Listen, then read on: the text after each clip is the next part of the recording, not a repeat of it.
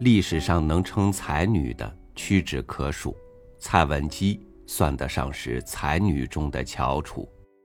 她是中国古代四大才女之首，一生坎坷，却又满腹才情。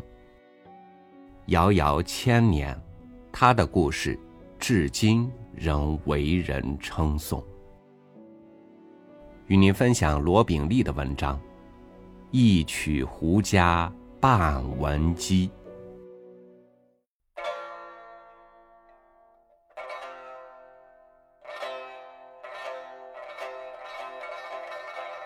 东汉末年，群雄割据，战乱频仍。一代名士蔡邕的府邸喜得爱女，名叫蔡文姬。蔡邕满腹经纶，却得罪了权贵，流放五原郡的西安阳县。小文姬也是一路相随，初次感受到了边塞的荒凉和生活的无奈。此时的蔡邕凭借自己渊博的学识，开始教导文姬，介绍奇异的风物，也灌输忠君报国的思想。一家人本想好好生活，却又再次得罪了五原郡的太守王志。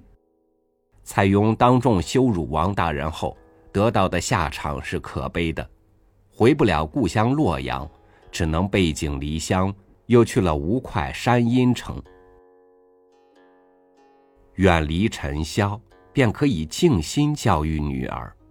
他将自己一生的才学，主要是书法、史学和琴艺等，毫无保留的交给了小文姬。文姬也是悟性颇高，一学就会，尽得慈父的真传。可灵帝驾崩后。外戚何进当权，后来董卓乘何进被太监所杀之机，又篡夺了大权，汉室江山岌岌可危。董卓装出一副爱才惜才的样子，把隐居深山的蔡邕招至洛阳。自古文人多羸弱，蔡邕只是被当作装点门面的事物罢了。中平六年，蔡邕向洛阳进发。在距离洛阳不远的颍川地界，他把文姬留了下来，不想这一留便成了永别。蔡邕随后卷进了董卓和司徒王允的斗争中，董卓被杀，蔡邕当着王允的面叹息一声，竟被逼死在监狱之中，六十一岁就撒手西去。这一年，蔡文姬十六岁。正是情窦初开、行及笄之礼的大好年龄，他也恰好认识了慕名前来学艺的翩翩公子魏仲道，两人琴瑟和鸣，举案齐眉，很快走到了一起。可是世间好物不坚牢，彩云易散琉璃脆。新婚燕尔之后，夫君魏仲道竟患了重病，告别了情投意合的妻子。可怜的文姬，十七岁就丧夫。兴平二年，又遭遇匈奴军队南下骚扰，蔡文姬在一阵恐怖的马蹄声中被吵醒，继而颠沛流离，四处逃难。后来有幸认识了匈奴的将军左贤王。左贤王用自己的风度和气度打动了文姬。文姬肩背父亲生前留下的那把交尾琴，远走他乡，来到了塞外。左贤王对他关怀备至，嘘寒问暖。三年后，两人在草原上举行了盛大的婚礼。此时的蔡文姬好像也沉浸在了异域的欢乐之中，分不清是劫还是缘。蔡文姬不仅为左贤王生了一男一女，还把中原的文化和技艺传到了匈奴，为汉文化的传播做出了巨大贡献。左贤王对爱子孤图也是宠爱有加，一度想立他为王位继承人。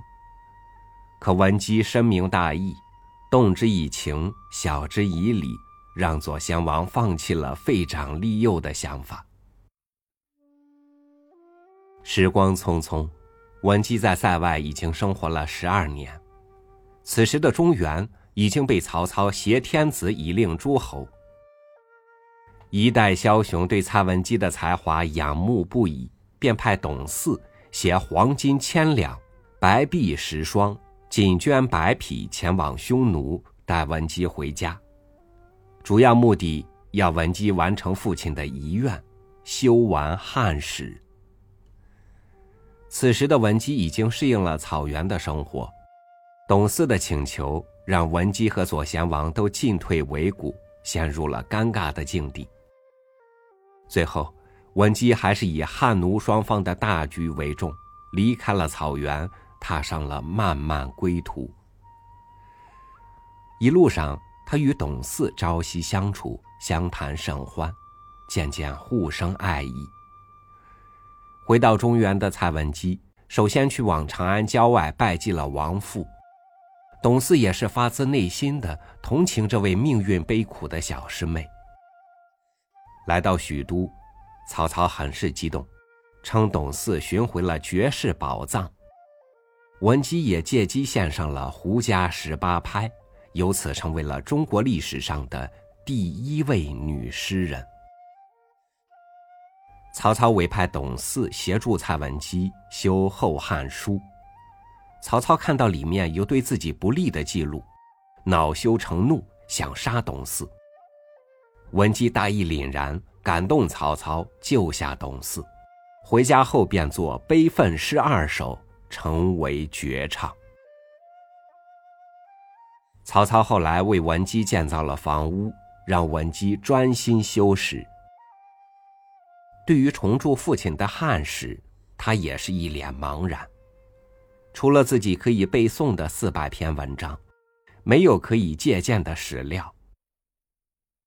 伤心时，文姬就会取出父亲留下的那把焦尾琴，泪眼朦胧的弹奏一曲《胡笳十八拍》，真是一曲胡笳动中原。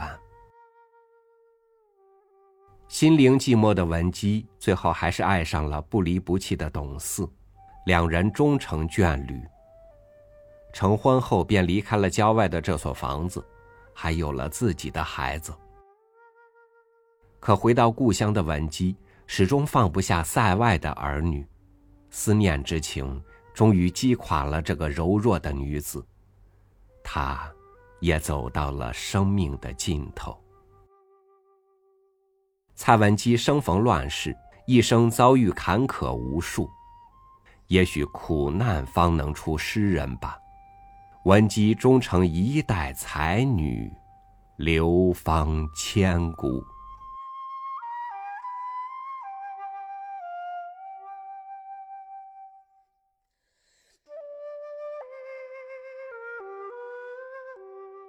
人的一生，尤其女人的一生，应当怎样度过呢？